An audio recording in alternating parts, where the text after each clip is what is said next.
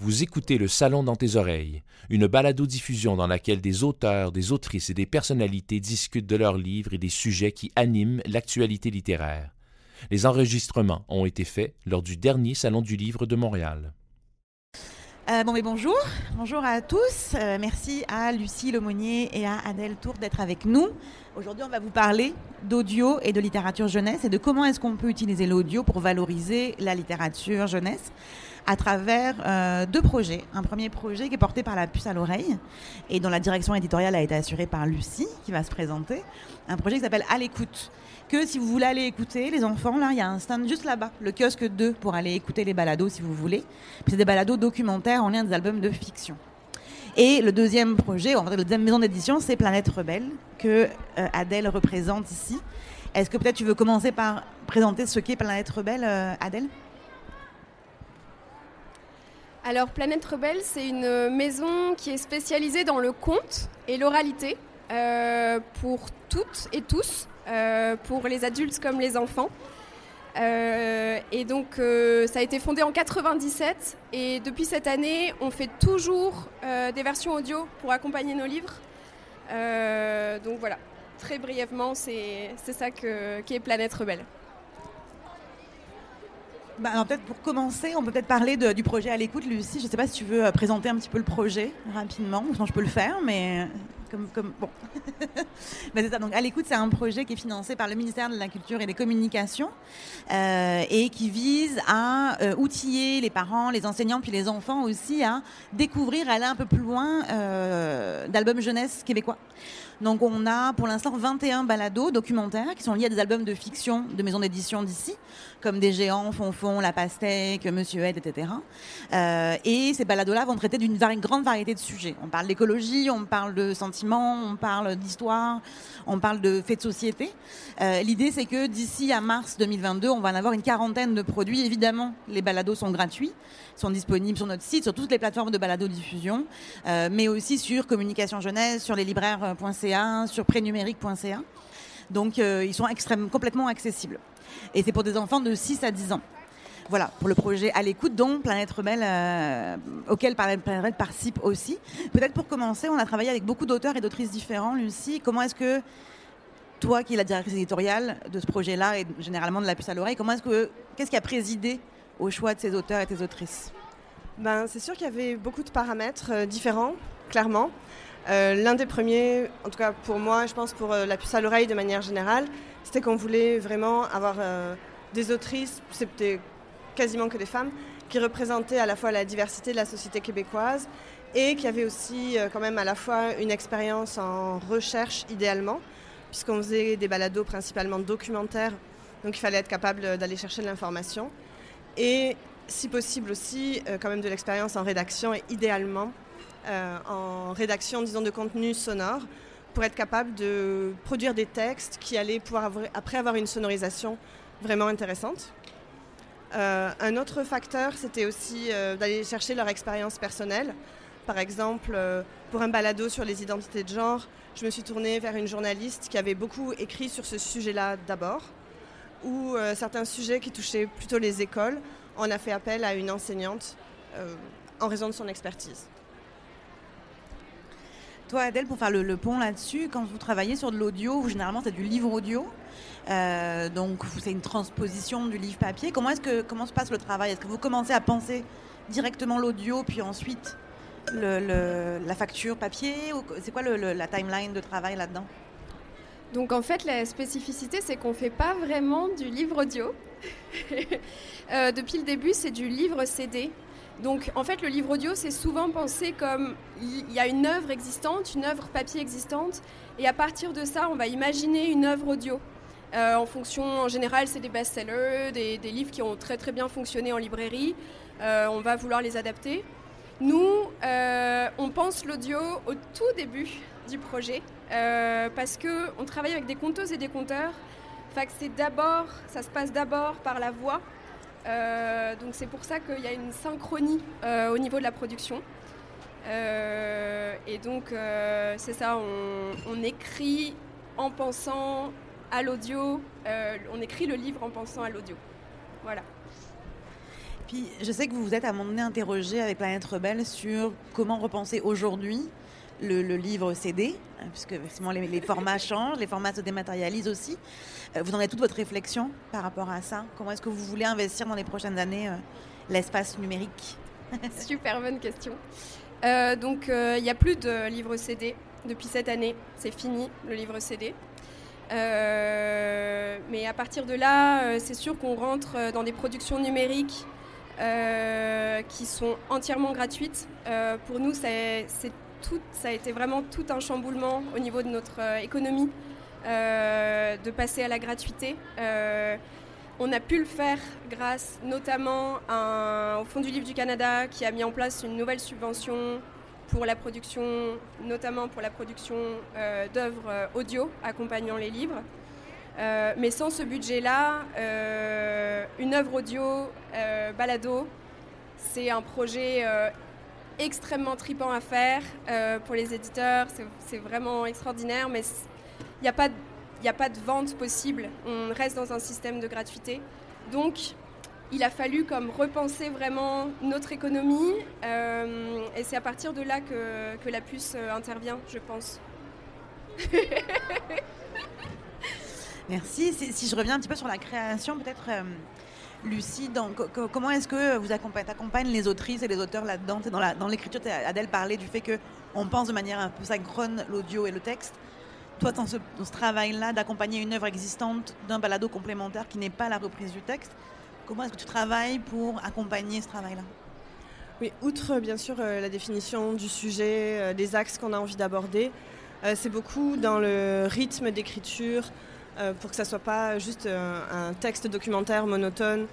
Ça prend d'avoir par exemple un peu de narration, des changements de rythme, euh, des moments où euh, ben, en fait on sent qu'il y a quelque chose qui se passe dans le balado. Ça peut être hey, brutalement on se met à faire des devinettes pour changer un petit peu le, flow, disons, général de l'audio, pour pas que les enfants s'endorment, disons. comme on s'adresse à des enfants, on essaye aussi de ben, les apostropher Hey, toi, t'en penses quoi de ça? Ça t'es-tu déjà arrivé de ci ou de ça pour les garder quand même avec nous? Euh, Une écriture qui est aussi euh, quand même plus directe.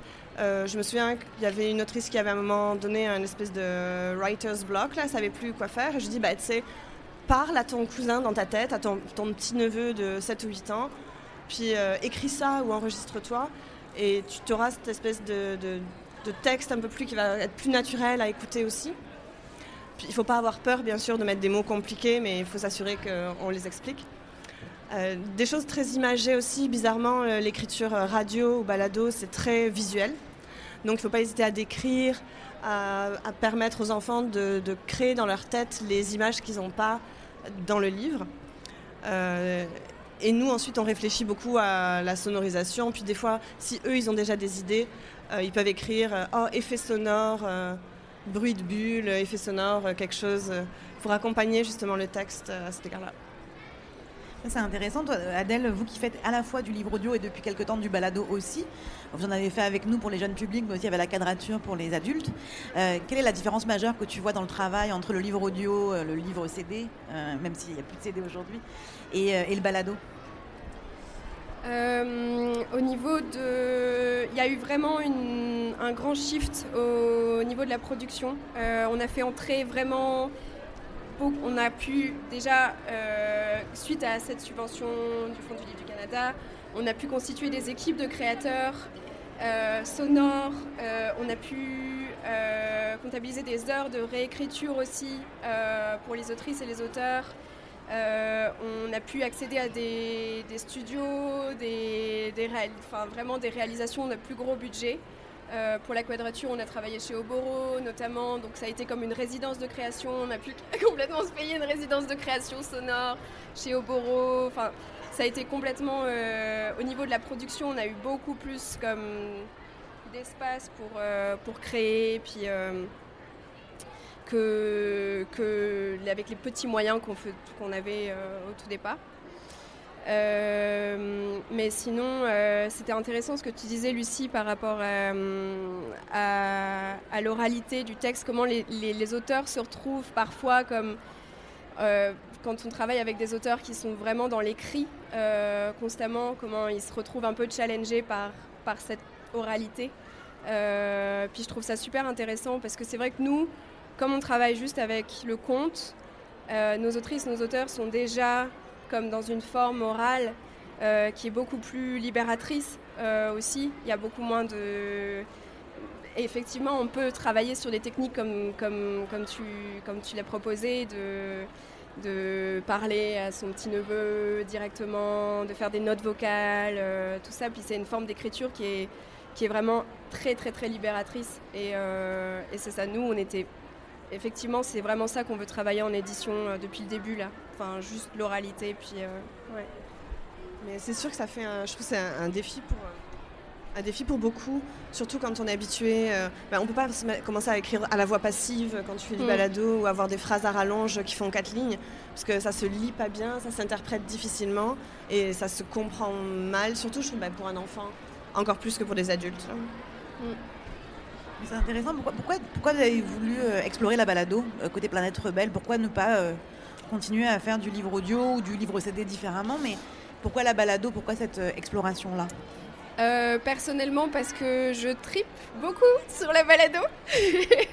je suis une grande consommatrice de balado depuis très très longtemps. Euh, et puis parce que justement, moi j'avais envie. C'est vrai que c'est un gros défi, mais j'avais envie d'entrer dans un format très très accessible. Le livre audio en ce moment, euh, on est encore dans des formats MP3 qu'on essaye de vendre tant bien que mal sur des plateformes. Euh, sur lesquels on n'a pas beaucoup de redevances finalement, les, auteurs, en ont encore moins. Enfin, je sais pas, mais c'est sûr qu'il n'y a, a pas de modèle parfait là, mais je trouvais que la balado, ça permettait au moins de rendre l'œuvre hyper visible, accessible, quand, ça, quand c'est une production qui fonctionne et, et, finalement ça sert beaucoup plus l'œuvre qu'un petit livre audio MP3 sur euh, une plateforme random qu'on doit acheter euh, finalement qui, et qui coûterait autant à produire de toute façon. Euh, enfin, qu'est-ce qui est le mieux Rendre ça visible ou rendre ça payant et recevoir des peanuts parce qu'il n'y a personne qui va acheter des MP3 Enfin, maintenant, plus grand monde achète des MP3. Fait mais c'est intéressant ce que tu dis parce que ça a été un retour de nombreux éditeurs qui ont travaillé sur le projet à l'écoute avec nous aussi. Puis c'est euh, on, a également travaillé avec une chaire de recherche à l'UCAM qui a fait une étude sur quel est aujourd'hui l'avenir, mettons, comment est-ce que les éditeurs jeunesse peuvent s'emparer du numérique pour se développer. Puis l'une des choses qui revenait le plus souvent était l'idée de la complémentarité papier-numérique, c'est-à-dire de dire on n'est pas dans un, dans un, dans, dans un, mon Dieu, un duplicata, duplicata de, la, de la proposition papier en version numérique. Ça, c'est difficile. D'abord, c'est très cher à produire. Puis, on a l'impression que les choses pourraient se cannibaliser un petit peu. Euh, et c'est vraiment l'idée de la complémentarité. nous, quand on a développé à l'écoute, l'idée était vraiment de dire, ben, on offre de la gratuité numérique, mais qui n'est pas une reproduction euh, audio du, euh, de l'album papier, mais vraiment un complément qui peut fonctionner de manière extrêmement autonome. On peut écouter le balado sans avoir lu l'album et vice-versa, évidemment. Mais c'est vraiment l'idée de, on va soutenir l'œuvre papier par la proposition numérique. Et cette idée-là de la complémentarité, elle était là aussi pour des raisons économiques, de manière très euh, prosaïque, hein, euh, de ne pas venir cannibaliser avec un nouveau projet gratuit ou payant, mais payant de manière moins chère que l'album papier, et au contraire de pousser les ventes papier. Fait que j'ai l'impression que c'était un petit peu ce qui a présidé aussi du côté de Planète Rebelle euh, au choix. Mais en même temps, je me fais pas. On dirait que je me fais. J'ai pas trop peur pour euh, dans ces questions-là, euh, parce que je remarque que les studios de balado euh, ont souvent recours aux livres quand il y a des émissions qui fonctionnent très très bien. et ben on va chercher le livre parce qu'on sait que le public va pouvoir supporter comme la production du balado en achetant un, beau livre bien réalisé. Il y, y, a un geste de solidarité possible par là. Et je me, donc j'ai pas, j'ai jamais eu peur que le balado supplante le, livre, comme euh, même si il est exactement, même a comme on travaille exactement sur une adaptation formelle du texte. Euh, je pense que ces deux objets, le, son et le livre, qui qui vont pas se faire de tort. Puis euh, je suis, je suis, je suis convaincue qu'il y a, qu'il y a, un... il y a la place pour les Ouais, il y a deux. une place pour les deux. Ouais, ouais. Je suis assez d'accord avec toi, puis j'ai le sentiment aussi, en tout cas l'une des l'un des axes qui a présidé à euh, la création du projet à l'écoute, c'était aussi de dire bah, ça permet, c'est gagnant-gagnant, c'est-à-dire que ça permet au livre papier d'avoir accès à des espaces de découvrabilité numérique auxquels parfois il est difficile d'accéder pour un éditeur, Mm. euh, ou en tout cas de faire sa place à travers une grande, vaste proposition euh, en ligne. Et par ailleurs, ça permet aux balados qui ont peu accès aux espaces comme aujourd'hui le salon du livre, les librairies ou les bibliothèques, d'aller au devant des publics Ouais. dans les espaces traditionnels de découvrabilité, là, pour employer des grands mots. Mm. Mais ça permettait vraiment d'être dans une espèce de combinaison des forces, en fait. Ça, je trouvais ça intéressant, vraiment. Mm. Vraiment. C'est pour ça qu'on a créé à l'écoute. Mais justement, ça nous amène un Ouais. peu au, au défi, euh, au défi de demain. Je sais pas, Lucie, si tu veux. Je sais pas si tu as, une vision là-dessus sur comment est-ce que euh, comment tu vois la balade aux jeunesse euh, dans les prochaines années? Est-ce que tu as l'impression que c'est quoi l'axe de développement? C'est amené à, à se développer encore et encore. Il y a de plus en plus de d'enseignants et d'enseignantes qui s'y intéressent. Je pense que ça, ça va être vraiment un moteur parce que les enfants après rentrent à la maison, disent à leurs parents j'ai écouté un balado à l'école, c'était vraiment le fun, j'ai appris ça, ça, ça et ça. Je pense que vraiment le côté éducatif est, est présent. Euh, après, c'est vraiment une question de jour de communication, d'arriver à rentrer en contact avec les parents qui voient l'avantage. Ce qui est toujours difficile, c'est que dans le monde de la gratuité, qui est quand même le monde du balado, il y a parfois gratuité n'est pas forcément synonyme de qualité. Donc il faut que, je pense, un des défis, c'est vraiment que les parents arrivent à identifier les balados de qualité produites par des personnes dont c'est vraiment le métier, euh, qui sont accompagnées avec euh, vraiment une vision éducative. Euh, mais, mais pour moi, c'est vraiment amené à se développer de plus en plus. Adèle, toi, ta vision de demain, c'est quoi les défis pour l'audio en jeunesse Qu'est-ce qu'on doit relever? Sais-tu la découvrabilité, la curation, la production? Bah, effectivement, euh, c'est un marché qui va être euh, de plus en plus saturé, donc euh, les questions de découvrabilité, ça va, ça va vraiment se poser. Euh, la question, bah, ça c'est un peu plus technique, mais je pense les questions des, droits aussi, il va falloir qu'on s'encadre euh, au, niveau, au niveau légal pour euh, protéger les droits des auteurs dans, dans les œuvres audio. Parce que pour l'instant, c'est un peu la jungle, on va se le dire. Puis ça, c'est comme. Ouais, c'est, c'est, je pense, un défi majeur. euh, parce que quand on rentre dans la gratuité, euh, comment on protège les contenus, c'est, c'est, c'est autre chose aussi. Ouais, comment on fait de l'argent avec aussi Comment on fait de l'argent Du point de vue des gens Mais qui de toute façon, c'est, dedans. une- c'est tout, tout attrait à Ouais. l'aspect légal. de- Sur le nerf de la guerre. ouais, ouais. ouais. Il y a de plus en plus, là, le- Apple commence à proposer des services payants aussi pour faire payer des balados. En tout cas, il y a une économie qui est en train de se créer autour de ça.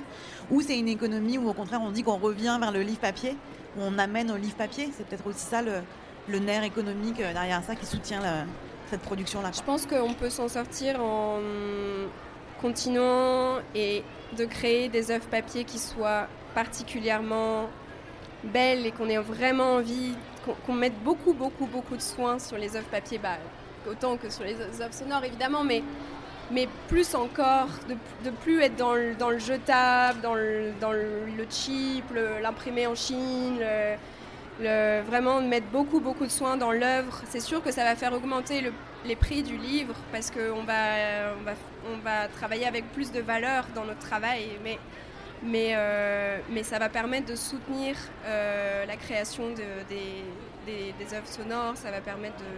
Je pense que j'ai- de l'espoir pour ça. Je pense que les, les gens vont vouloir comme acquérir de plus en plus de belles œuvres plutôt que des œuvres jetables là. Fait que,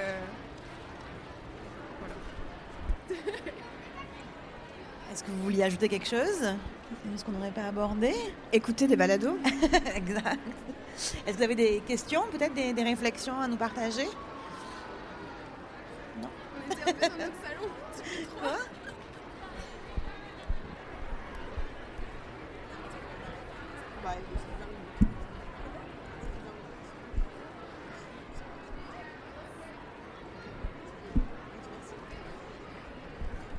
Merci à tous de nous avoir écoutés.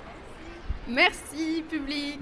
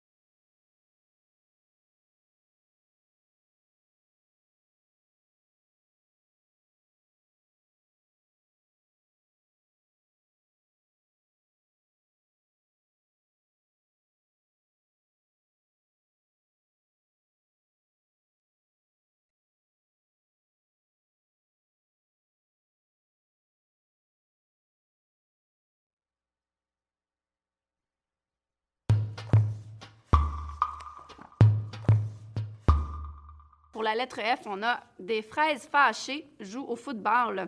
Et euh, le pauvre joueur de l'autre équipe euh, qui se fait littéralement attaquer par les fraises fâchées, qui ne savent clairement pas comment jouer au football. Alors, euh, ça, c'est une de mes préférées. Des fraises qui jouent au football, je ne sais pas, moi, ça me, ça faisait rire, c'est ça. Moi, je suis comme ça, je ris mes propres niaiseries des fois.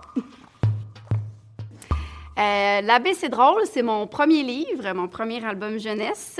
En fait, c'est un abbé,